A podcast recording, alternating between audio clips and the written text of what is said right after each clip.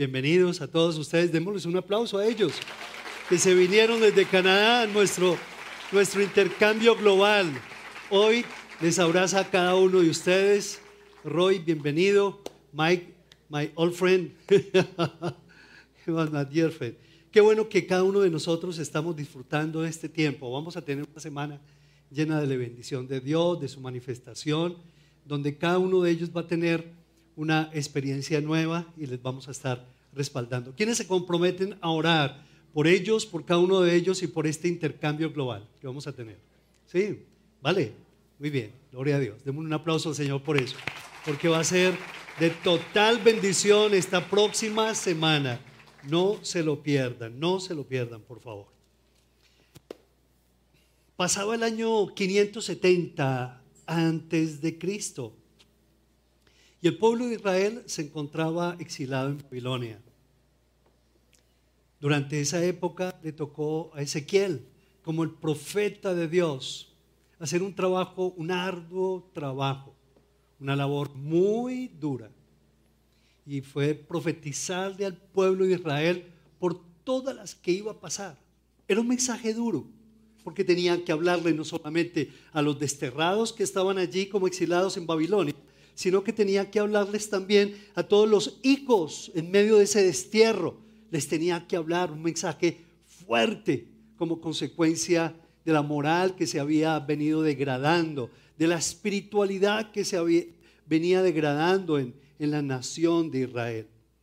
Y eso fue un mensaje muy fuerte que Ezequiel le tocó brindar, pero a la vez de un mensaje muy fuerte, por tanta degradación y por tanto pecado, tenía que darles esperanza en medio de esa tremenda opresión. Y ese fue, realmente ese es el mensaje que vamos a, a mirar en Ezequiel capítulo 37, por favor. Vamos a abrir nuestras Biblias en Ezequiel capítulo 37, el valle de los huesos secos. Vamos a ir allá. ¿Listos? Ezequiel 37. La mano del Señor vino sobre mí, dice Ezequiel, y me llevó en el espíritu y me puso en medio de un valle que estaba lleno de huesos. Y me hizo pasar cerca de ellos por todo en derredor. Y aquí que eran muchísimos sobre la faz de la tierra y por cierto eran secos en gran manera. Y me dijo, hijo de hombre, ¿vivirán estos huesos? Y le dije, Señor, tú lo sabes. Me dijo entonces, profetiza sobre estos huesos y diles, huesos secos, ¿qué? Más fuerte, ¿qué? Oíd palabra del Señor. Así ha dicho el Señor a estos huesos. Y aquí yo hago entrar espíritu en vosotros y viviréis. Y pondré tendones sobre vosotros y haré subir sobre vosotros carne y os cubriré de piel y pondré en vosotros espíritu y viviréis. Y ustedes van a saber que yo soy el Señor. Versículo 7. ¿Qué hizo Ezequiel? ¿Qué hizo Ezequiel? Versículo 7. Profeticé pues como me fue mandado y hubo ruido mientras yo profetizaba y aquí un temblor y los huesos de, se juntaron cada hueso con su hueso y miré y aquí tendones sobre ellos y la carne subió y la piel cubrió por encima de ellos, pero no había espíritu. No había espíritu en ellos. Es increíble la descripción que, que Ezequiel nos da de esta visión. Y él tenía que pasar por toda esta experiencia tremenda. Este valle de huesos secos representaba la nación de Israel, que aunque vivos estaban, estaban muertos por dentro.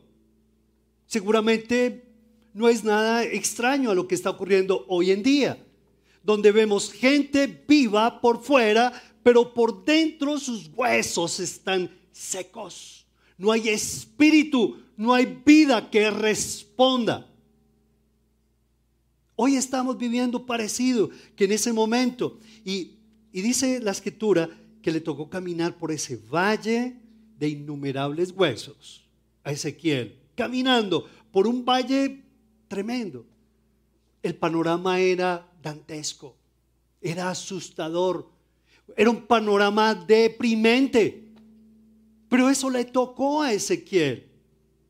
Y en medio de esos huesos secos, entonces, que estaban repartidos, innumerables, el uno dispersos por todas partes, el Señor le pregunta, ¿vivirán esos huesos? Y Ezequiel, medio perdido, le dice al Señor, Señor, tú lo sabes. Él estaba estupefacto, no sabía ni qué decir. Tú lo sabes, Señor.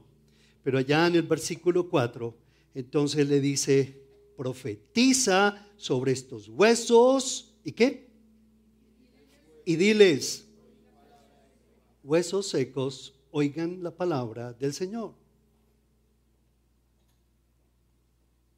Es increíble que como que el milagro de, de levantamiento de estos huesos comienza a ocurrir, pero no ocurre simplemente porque, porque sí, simplemente como que el Señor no da la orden, bueno, vamos a, sanar estos huesos, vamos a cubrirlos de piel, vamos a llenar sus tendones y, y se van a levantar estos huesos, sino lo primero que dice el Señor es, oigan qué, palabra del Señor. Y eso es lo que más necesitamos todos nosotros. Oír la palabra de Dios, escuchar la palabra de Dios. Cuando esa palabra de Dios llega como un rayo y yo tiemblo ante la palabra de Dios y yo comienzo a, buscar al Señor con todo mi corazón y, y permito que esa palabra inunde mi ser, ese es el principal de los milagros, es el inicio del milagro.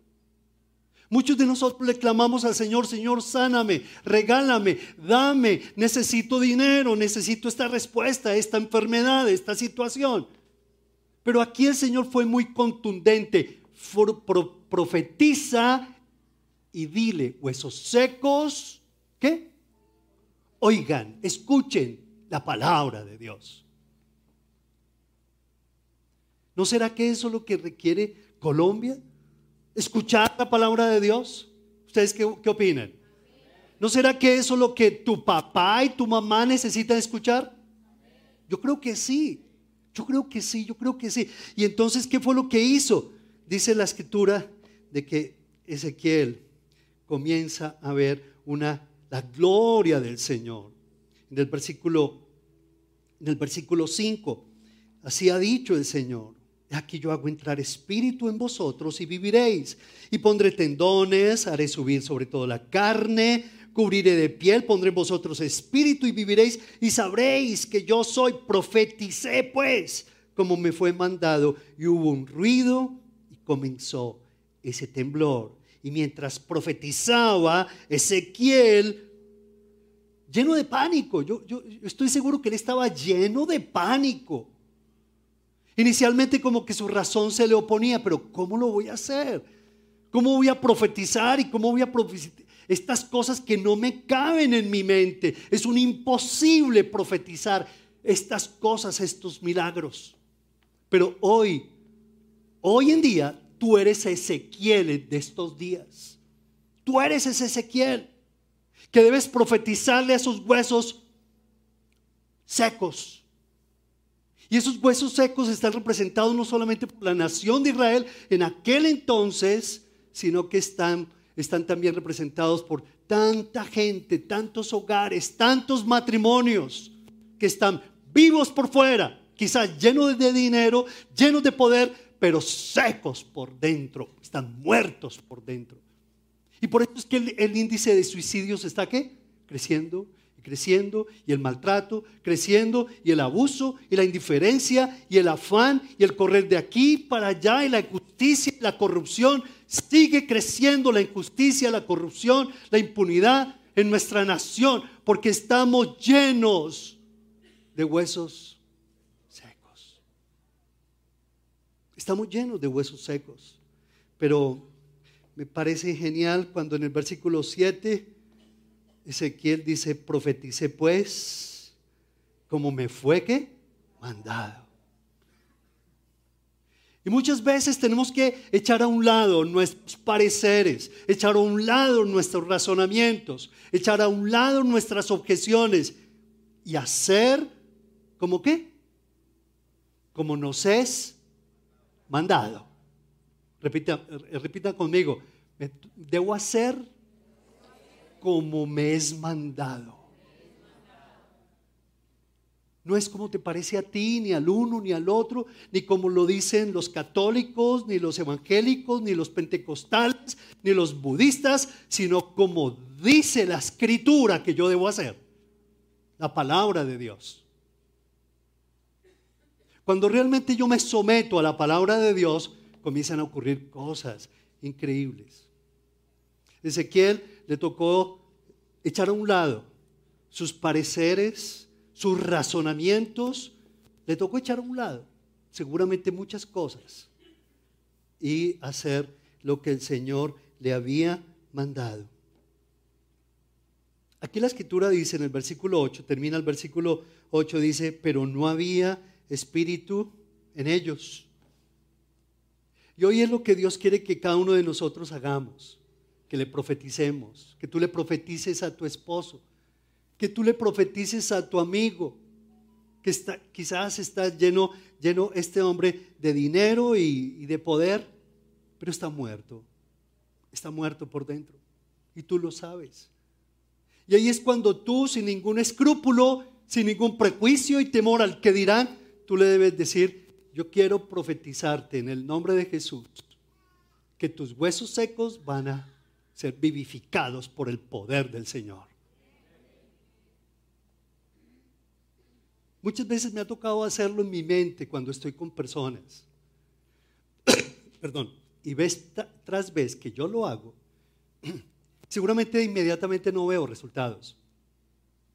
Pero después de años he visto la gloria de Dios en muchos de ellos y hoy están allí a los pies del, del Señor y nuestro Salvador Jesucristo. Cada uno de nosotros tenemos que profetizar, profetizar y profetizar. Ya me había tomado el, me acuerdo que ya me había tomado el segundo cafecito con un hombre bien difícil, bien lleno de argumentaciones. Más el Señor como que me decía, no, valen más argumentaciones. Tú no te vas a volver a sentar con él para seguir discutiendo y argumentando, porque él no quiere creer y porque él, él está oprimido. Luego tú lo que vas a hacer es volverlo a invitar a otro cafecito y vas a reprender ese espíritu inmundo. Para mí como que era un poco complicado hacerlo, ¿cierto? Pero lo voy a invitar después de reuniones con él y de hablar y de hablar. Y cuando nos sentamos a tomar un café, en ese momento yo como que lo dije de una manera, me salió así, le dije, espíritu inmundo, sal fuera de Mario. Un Mario de otro país. y comencé a orar, espíritu inmundo así, espíritu inmundo, sal fuera, espíritu inmundo, sal fuera de Mario. ¿Y saben qué ocurrió? Este hombre comenzó a cerrar los ojos, comenzó a bostezar, comenzó a, de la manera más descarada, cerrar los ojos y se me fue quedando profundamente dormido en el sofá. Y yo le dije, pero vean a este descarado, ¿sí o no? Y el Espíritu me decía, no, tú oraste y yo estoy actuando. Y el hombre quedó dormido, profundo quedó dormido. Y comencé a orar por él. Él ni se dio cuenta, yo levanté mi mano, no le hice nada raro, ni siquiera lo toqué. Levanté mi mano y, comenzó, comencé a reprender ese espíritu sordo y mudo que le impedía o escuchar la palabra de Dios. Porque lo que tenía ese hombre era eso. Por eso tanto razonamiento y razonamiento y razonamiento y razonamiento y tanta oposición y tanta resistencia. Espíritu inmundo sordo y mudo, sal fuera en el nombre de Jesús. Y yo, y la verdad es que se fue despertando este hombre Y me daba dando un abrazo porque bien grande era. Bueno, para mí todos son muy grandes, ¿cierto? Y me va dando un abrazo y me dice, Pablo, ¿qué me pasó? ¿Qué pasó? ¿Qué pasó? Yo le dije, nada, que el Señor está contigo. Me dije, sí, como que sí, estoy como que me duele el cuerpo, pero ¿qué me pasó? ¿Cierto? Y Dios actuó con él. Hoy es uno de los grandes líderes de una iglesia bien hermosa para la gloria de Dios. Es hermoso.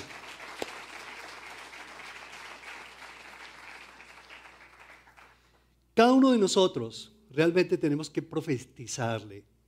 Quizás tú como papá, como mamá, tienes a tus hijos llenos de, de ganas de tomar el mundo, seguramente tienen los mejores empleos, tienen los mejores carros, tus hijos, pero están cavando cisternas rotas que retienen el agua, que no retienen el agua. Y es a ellos que tú como papá y mamá les debes profetizar y no cansarte de hacerlo. Les debes anunciar, les debes declarar la palabra del Señor. Hijo, vas a escuchar la palabra de Dios. Dios no te hizo para que tú le agrades al mundo. Dios te hizo para que agrades al Señor tu Dios. Hay que profetizarle a los hijos. Porque muchos nos conformamos que tengan los mejores empleos, que tengan las mejores novias, novios pero ¿y su salvación qué?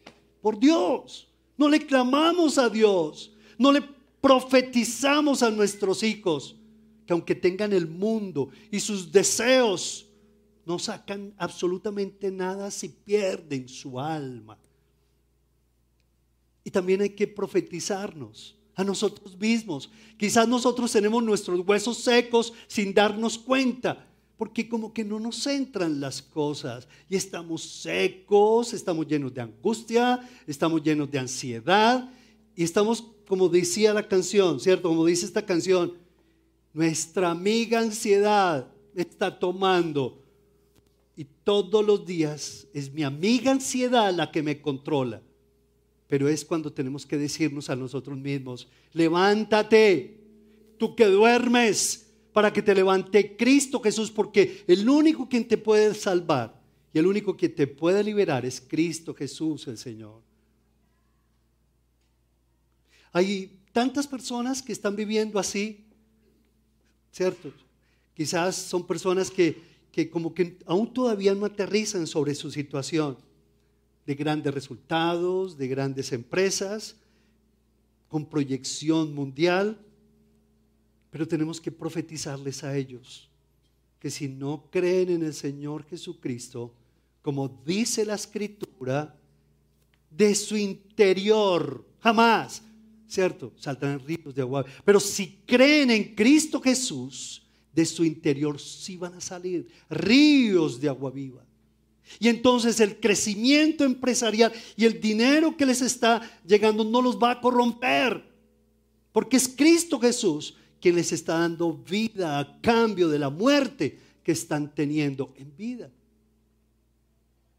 Hoy estamos llenos de gente así. Nuestros hogares, nuestras familias, nuestros matrimonios, pero no nos podemos quedarnos ¿qué? callados.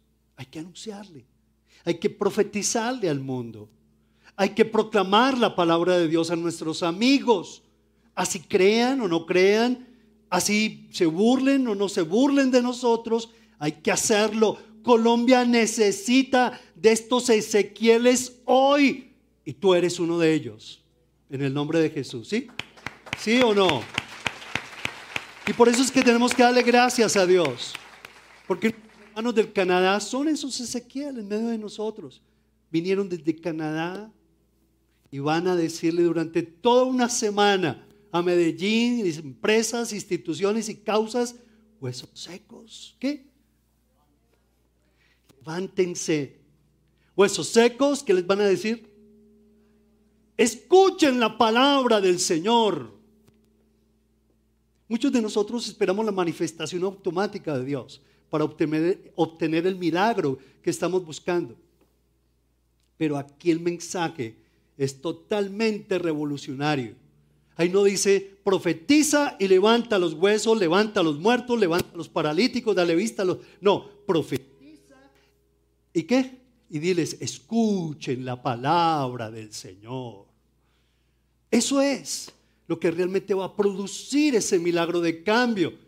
Un cambio tremendo como realmente lo hubo en este momento, ¿cierto? Cuando Ezequiel comenzó a ver cómo esos huesos se comenzaron a juntar y se comenzaron a, cubrir de, de piel y de tendones y comenzó el Señor a hacer una obra maravillosa.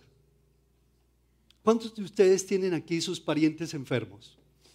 ¿Tienen parientes enfermos, alguno de ustedes? ¿Qué vamos a hacer con los parientes enfermos? ¿Qué nos dice el Señor? ¿Ah? ¿Qué les vas a decir? ¿Vas a llegar? ¿Le vas a tomar la mano de tu, de tu hijita? Alguna vez yo lo hice con mi hija, vuelto pedazos, llorando, vuelto pedazos. Que tú te levantes y y te sacudas tus lágrimas y te sacudas todo el polvo y le tomes tu mano y le digas, Talita Cumin, levántate en el nombre de Jesús. Y verás cómo la gloria del Señor se manifestará. Pero hazlo. Pero Pablo me dirán ustedes, ¿y si no ocurre? Listo. Dios lo sabe. Él es soberano. Muchas veces dice, ¿qué? ¿Sí? Otras veces dice, ¿qué? No, otras veces el Señor que dice, espera. Pero tu deber y el mío es tomar a ese pariente enfermo, tomarle la mano en el nombre de Jesús y expresar la palabra. Hueso seco. Enfermedad, te vas en el nombre de Jesús. Profetizo, anuncio, declaro la palabra de Dios. La pregunta que yo les quiero hacer a cada uno de ustedes es, ¿con base a qué versículo vas a orar por ese pariente enfermo? ¿Con base a qué versículo tú vas a orar por ese pariente enfermo? Es importante que lo hagas, que lo hagas con, base a la palabra del Señor. ¿Por qué?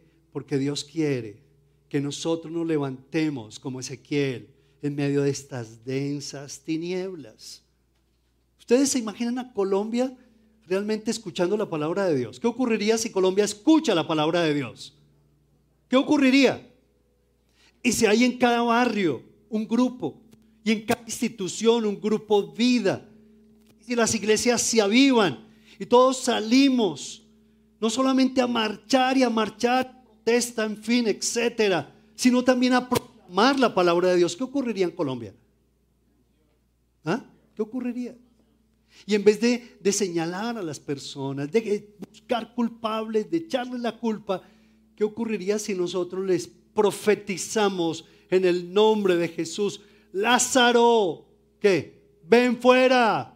En el nombre de Jesús, espíritu inmundo, de rebeldía, sal fuera Colombia. Espíritu de miedo, espíritu de soberbia, sal fuera Colombia. ¿Qué ocurriría? Muchas cosas yo he visto muchos milagros y muchas veces como que me hacen sentir como un ridículo, me hacen sentir como un, como un fanático. Listo, no importa qué le hacen. Yo, Señor, quiero obedecerte, oh Dios. Quiero obedecerte, quiero pedir, quiero llamar, quiero insistir, quiero buscar, Señor. Porque tu palabra lo dice. Nunca dejes llorar, persevera en oración. Porque el que cree, todo lo que cree, ¿cierto? Le es posible. Y yo lo que debo decirle al Señor, Señor, aquí está mi corazón, X, Y, Z, mis trabas, eh, mis razonamientos, seguramente son un obstáculo, Señor, pero lo voy a hacer. Yo durante años caminaba por esta manzana, y no solamente yo, muchos de ustedes lo hicieron. Y yo le decía, Señor, en esta esquina, Señor, yo creo que tú nos vas a dar una sede preciosa para la gloria tuya, Señor. Y lo declaro y lo creo y vamos a tener este tipo de auditorio, y vamos a tener estas oficinas, y vamos a tener esta terraza, y no había nada. Y hoy en el nombre de Jesús, ¿qué? Voilà, aquí está en el nombre de Jesús. Pero tenemos que comenzar a romper con nuestros miedos. Y que tú en esta noche tomes a tu enfermito y a tu enfermita, le tomes la mano en el nombre de Jesús y le, digas, yo hoy quiero obedecerte, Señor. Hoy quiero anunciar que la enfermedad se va. Hoy quiero anunciar que tu sanidad está acariciando a mi hija, a mi hermano, a mi esposa, a mi esposo, en el nombre de Jesús. Y quiero decirte, escucha lo que te dice el Señor. Y que tú abras tu Biblia y le leas un versículo a esa persona que está enferma. Y con base a ese versículo que Dios te lo da, ores por ella y le imponga las manos. Lo que no es de fe es pecado. Y tenemos que comenzar a, a lanzarnos, porque muchos de nosotros necesitamos dar pasos de fe y dejar nuestro, nuestro lado cómodo y decirle al Señor, yo quiero creer que para ti no hay nada imposible. ¿Qué es lo que dice la escritura? La escritura dice, yo soy qué? La resurrección. ¿Y qué más? Y la vida. Y nadie va al Padre sino por mí. Unge la cama de tu hijo. Unge la ropa. Ora. Sí, ora por él, ora por ella. Mañana, tarde y noche. Y cree en el Señor. Y profetiza hijo. Recuerda que tu llamado y que tu vida será para la gloria de Dios. Que tú vas a vivir para, para darle la gloria al Señor y que no vas a vivir para, para solamente tu ego, sino para la gloria de Dios. Ah, ok, mamá, listo, yo ya sé, listo. No te canses en hacerlo. No te canses en seguirle profetizando a ese hueso seco representado por esa persona que está, por tu jefe que te, se burla de ti, te ridiculiza seguramente en público.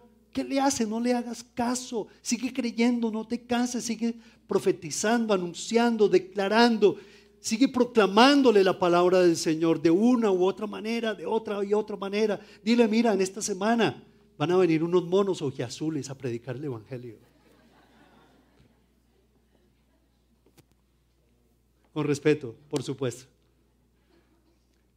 Diego, ¿les estás traduciendo bien, sí o no? Vamos a darle un aplauso a Diego que está allá. No nos vas a hacer quedar mal, Diego. El Señor hoy puede predicar, aún puede hacerlo con las piedras. No se los impidáis a los niños. Deja que los niños vengan a mí porque de ellos es el reino de los cielos. No se lo impidan a los niños. Porque si ustedes se lo impiden de estas piedras, el Señor puede levantarlas para glorificar y exaltar el nombre de Jesús. Es increíble el poder de la palabra del Señor. Me acuerdo algunos años, hace algunos años, un papá desesperado con su mamá llegaron a pedirnos oración con Claudia. Su hija de 13 años no tenía matriz. Y estaban sufriendo mucho la familia y la niña estaba sufriendo mucho. En ese momento como que, Señor, como siempre, oh Dios mío, cuando todo está oscuro, lo único que hay, Señor, es la luz que tú nos brindas a través de tu palabra. Y estábamos leyendo en esos días y estábamos estudiando un versículo que está en Romanos 4, el versículo 7. Dice que Dios es el que da vida a los muertos y llama a qué? Las cosas que no son como si fuese. Romanos 4, perdón, 17. Llama las cosas que no son como si Dios es el que da vida a los muertos. Y comenzamos a entender que Dios quería que oráramos por la niña con base a ese versículo. Dios es el que da vida a los muertos. ¿Y qué más? Ya se lo aprendieron. Y llama las cosas que no son como si fuesen. Ese es el Dios tuyo y el Dios mío. Señor, esto no es una coincidencia. Esto es un para bien para la niña y para la familia. Vamos a orar con base a este versículo. Y comenzamos a orar, entramos al oratorio, entramos con la familia, habían tías, tíos, una sesión muy especial con la familia y comenzamos a orar. Y le pedimos, Señor, Señor, haz un milagro creativo con la niña, por favor, oh Dios. Oramos, terminamos de orar. Adiós, adiós. Pasaron los días y como a los 15 días una llamada, Pablo, la niña comenzó a menstruar. ¿Saben lo que significa eso? Hay una nueva matriz allí en su ser para la gloria de Dios. ¿Quién hace eso? No, pero si aplauden, vamos a aplaudir fuerte.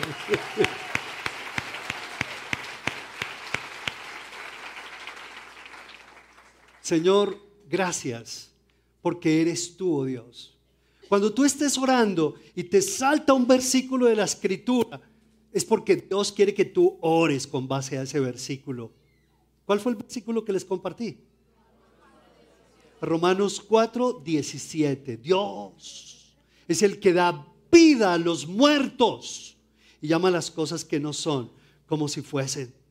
Luego, gracias a Dios que tú eres un Ezequiel en este tiempo y que no te vas a cansar de predicar, de confesar, de proclamar, de anunciar, de profetizarle a la gente que el Señor vive y reina por siempre y para siempre.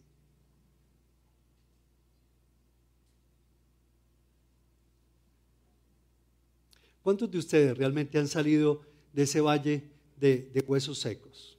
¿Cuántos de ustedes han salido de ese valle? Tan poquitos. ¿Sí?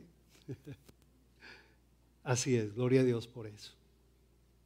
Hoy estamos viendo cómo el Señor ha vivificado nuestro corazón. Yo era uno de esos huesos secos. Pero el Señor con su pura misericordia desnudó su brazo, como dice la palabra. Él desnudó su brazo, me sacó y me sedujo y me atrajo. Y habló a mi corazón y yo no fui rebelde, que tenía objeciones y objeciones, pero yo le dije, Señor, yo tengo un vacío profundo en mi corazón. Tengo tantas inquietudes, pero este vacío nada me lo puede llenar, oh Dios. Y necesito que tú me lo llenes, Padre. Y fue así como el Señor actuó en mi vida. Y mi amiga la ansiedad se fue. Y mi amigo el miedo se fue. Y mi amigo el orgullo se fue. Se fue en el nombre de Jesús y comencé, ¿verdad?, a levantarme de esa muerte en la que yo estaba. ¿Alguno de ustedes le ha pasado lo mismo? Claro que sí. Por eso es que nosotros no nos podemos cansar de hacerlo y de, seguirle diciendo, Señor, yo lo quiero hacer en mi barrio, en mi colegio, Señor, yo lo quiero hacer en la universidad, en mi empresa, porque ese es el tipo de Ezequieles que Dios está levantando en medio de estos días. Y por eso tenemos que decirle, Señor, gracias porque nos permites tener estos hermanos que vienen de afuera para recordarnos que vale la pena hacer todo lo que sea necesario para proclamar el nombre del Señor. Y si el Señor me invita a ir a otro país a hacerlo, bienvenido, así voy a hacerlo. ¿Se le medirían ustedes a una misión en otro país? no, tranquilo, no levanten la mano. Pero hay que hacerlo. Hay que hacerlo. Si les preguntamos a nuestros hermanos de Canadá si sienten miedo, ¿ustedes qué creen que les dirían? ¿Ah? ¿Ustedes qué? ¿Cierto que sí? Claro que sí. Sentir miedo, claro, es una experiencia diferente. Nos, estos países nos echarán con tomates, se burlarán de nosotros. Puede ser, pero aquí están, para la gloria de Dios. Y el Espíritu del Señor les está llevando a, ser templados en el Espíritu, a firmar rostro para entrar a Colombia, que de por sí también merece su reconocimiento. Y decirle, Señor, aunque no conozca el español, no domine el español, no hable ni jota el español, Señor, yo voy a profetizar tu palabra. Y en este valle de Aburrá, ese valle se convertirá de huesos vivos para la gloria tuya, no secos para la gloria tuya.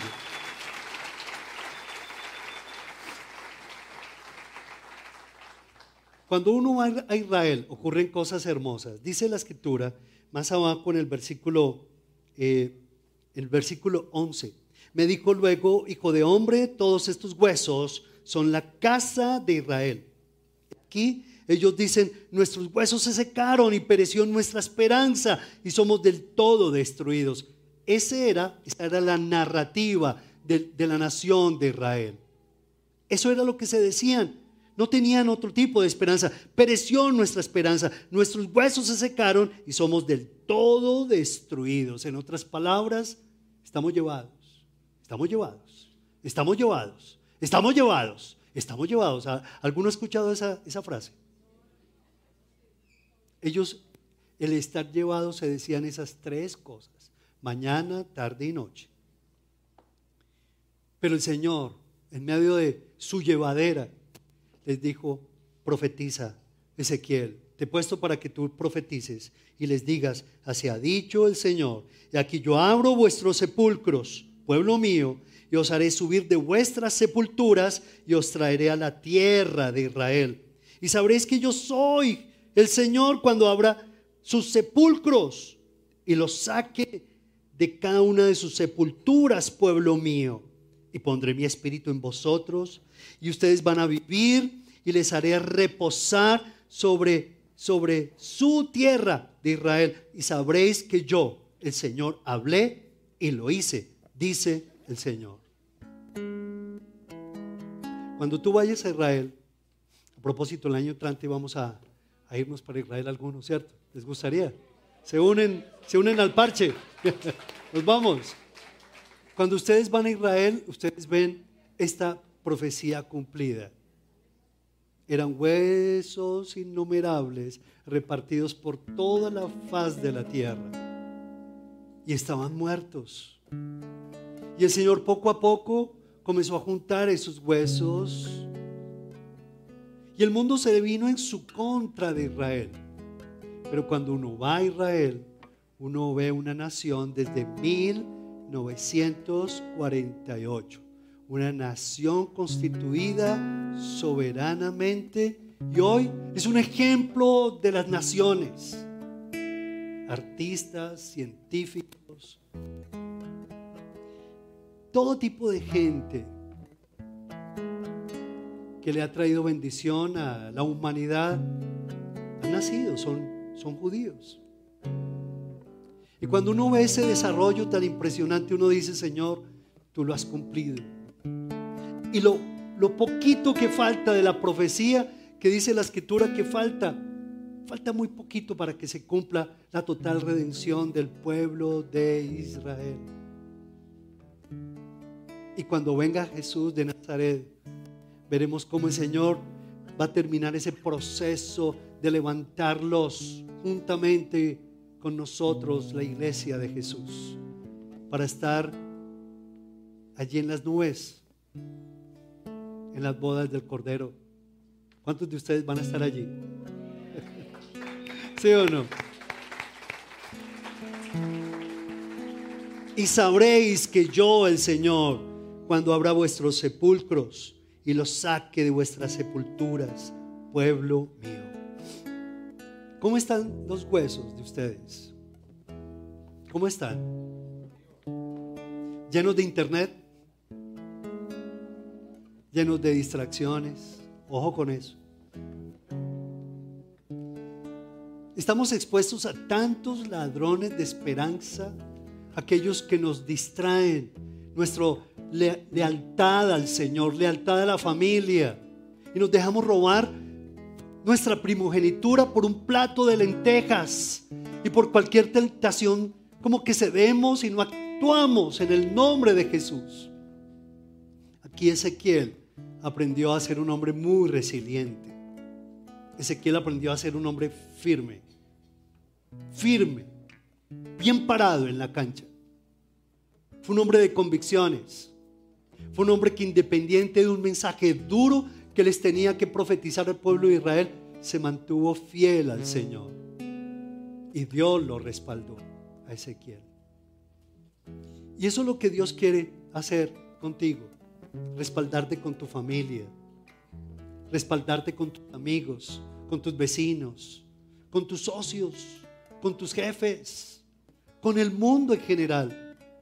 Que nos vean a nosotros convencidos, que no nos avergoncemos del Evangelio, porque es poder de Dios para todo el que cree.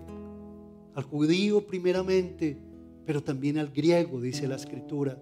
El Evangelio es poder de Dios para salvación. Yo tengo que quitarme la vergüenza de ser portador de las buenas nuevas, quitarme el que dirán de encima, ¿qué le hace? Señor, y, y si yo eh, tengo mis redes, Señor, las pongo a tus pies. Y voy a comunicar tu palabra de una manera sabia, estratégica, inteligente, pero que lo voy a hacer, ¿qué? Lo voy a hacer en el nombre de Jesús. Voy a romper los moldes, Padre. Porque entiendo que tú me has puesto como un Ezequiel en, este, en esta época aquí en Colombia. Y necesitamos de mensajeros, de mensajeras de Dios que así lo hagan. Yo quiero pedirles de que vamos a pararnos, vamos a, a de pie. Y tú mismo vas a hacer un ejercicio de fe. Y vas a pensar en una persona. Dile, Espíritu Santo, muéstrame una persona que yo le debo profetizar de tu palabra. ¿Listo? ¿Ya se lo dijiste?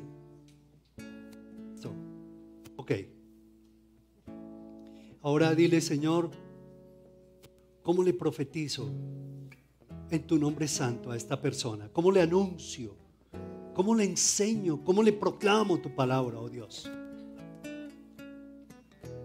Y en este momento dile en el nombre de Jesús, voy a hacer como lo hizo Ezequiel, independiente de razonamiento.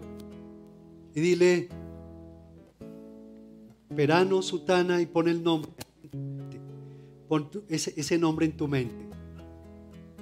Y quiero anunciarte en el nombre de Jesús que así como Lázaro salió de la tumba a vida, así tú vas a salir, perano, de tu tumba, de tus huesos secos y experimentarás la vida eterna, la recibirás que Jesucristo vino a darte en el nombre de Jesús. Y que tú le digas en este momento, Señor, quiero orarte por mi familia por mi papá. Y en este momento dile, Señor, hoy quiero decirle a ese espíritu inmundo que lo sal fuera en el nombre de Jesús. Dile, dile, dile, espíritu inmundo, sal fuera de mi padre, de mi madre, de mis hermanos, sal fuera en el nombre de Jesús. Todo espíritu de religiosidad que está distrayendo a mi familia, sal fuera en el nombre de Jesús. Así como Ezequiel te obedeció hoy, Señor, yo lo anuncio en fe. Estoy orando para que así sea, Señor. Estoy regando este surco, este camino, Señor, de fe. Y Señor, lo veré, lo veré postrado a tus pies en el nombre de Jesús. Y lo veré, Señor. Y lo abrazaré. Y me permitirás abrazarlo y verlo en esta iglesia, en el nombre de Jesús, para la gloria tuya, Señor. Si lo crees, créelo, créelo, créelo, créelo. Y dile, Señor, esto lo creo, Padre. Es increíble lo que la escritura nos enseña acerca del centurión con relación a, a un siervo que estaba, estaba paralítico y entonces buscó a Jesús y Jesús escuchó la petición del centurión y le dijo, Señor, no, no soy digno que reposes en mi casa. Tan solo di que tu palabra y mi criado sanará. La palabra del Señor, más importante de todo. Dile, Señor, que mi Padre escuche tu palabra, oh Dios, y que tú lo sanes. Que mi hija, que mi hijo, escuche tu palabra yo no sé a través de qué y de quién, Señor. Tú te inventas tantas cosas, Dios.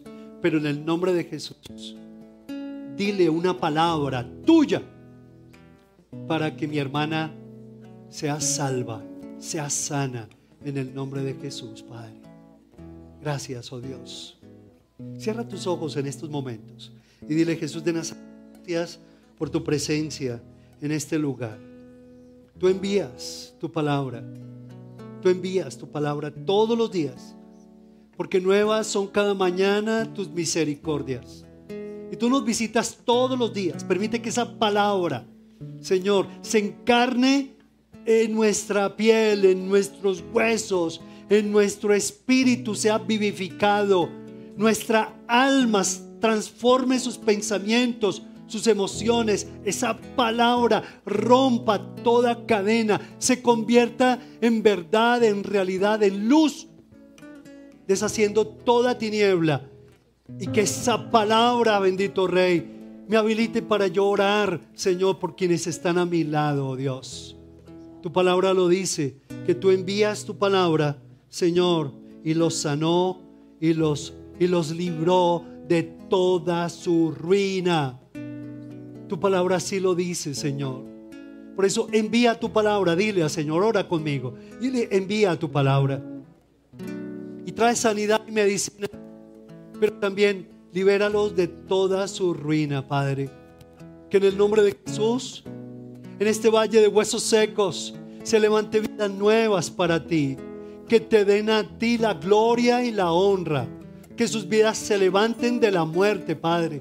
Que yo pueda, Señor, decirle como Lázaro ven fuera, que yo pueda mencionarlos por su nombre y sacarlos de las tinieblas, tú mismo, con tu poder, y yo anunciar que en Cristo Jesús, tú mismo los sacarás de las tinieblas, los sacarás de los sepulcros, y que tú los cubrirás como se cubrieron estos huesos de carne, de tendones y de piel. Tú cubrirás sus vidas con un nuevo espíritu para adorarte y para bendecirte. Yo lo creo, dile, yo lo creo. Lo harás con mi familia, lo harás en mi empresa, con mis vecinos. Será una semana de bendición la próxima semana, Padre. Así lo creemos en el nombre de Jesús, Padre. Bendito seas, bendito seas. Vamos a orar los unos por los otros en este momento.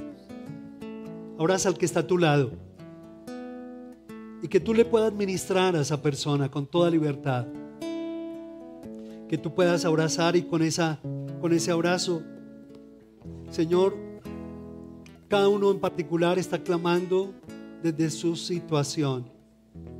Envía, envía ayuda desde tu santuario y desde Sión. Sosténlos, Padre Celestial. Sosténlos, Padre Celestial. Yo te pido, Padre, que tu palabra crezca que tu palabra sea multiplicada en este corazón, en su mente. Que tú seas arrancando toda mentira y toda distracción, toda resistencia, toda soberbia en contra de tu palabra. Destrúyela en el nombre de Jesús. Y que en esta semana tú lo visites con el anuncio de tu palabra, Señor, que tiene poder para traerle sanidad y liberación. No es mi palabra como fuego, dice el Señor, y como martillo que quebranta la piedra. Gracias, Señor. Levanta su vida, sana sus huesos, sana sus órganos, levántalo de su muerte, Padre. Te lo suplicamos y te damos gracias, Señor, porque desde este lugar anunciamos paz y bendición para las naciones, Señor. Que esta Antioquia escuche palabra de Dios. Antioquia, escucha palabra de Dios. Medellín, escucha palabra de Dios. Menciona el nombre de barrio. Y dile, Alejandría, escucha la palabra de Dios. San Lucas, escucha la palabra de Dios. Y todos los municipios, Colombia misma, el mundo mismo menciona el nombre de tu país. Escucha palabra de Dios. Porque esos huesos que estaban muertos serán habilitados por el Dios para el cual no hay nada imposible, no hay nada que sea demasiado difícil para ti, no lo hay, Señor, dándoles vida y vida eterna en Cristo Jesús. Dale gracias al Señor por tu familia. Dale gracias a Dios por todos aquellos que van a recibir el mensaje la próxima semana. Y dile gracias, Padre, por los milagros, de esas transformaciones que tú vas a dar, Padre. A los enfermos, tráele sanidad, a los oprimidos, liberación. Te lo suplicamos en el nombre precioso de Jesús. Gloria a tu nombre. Gloria a ti, Señor. Gloria a ti, oh Dios. Gloria a ti, Padre.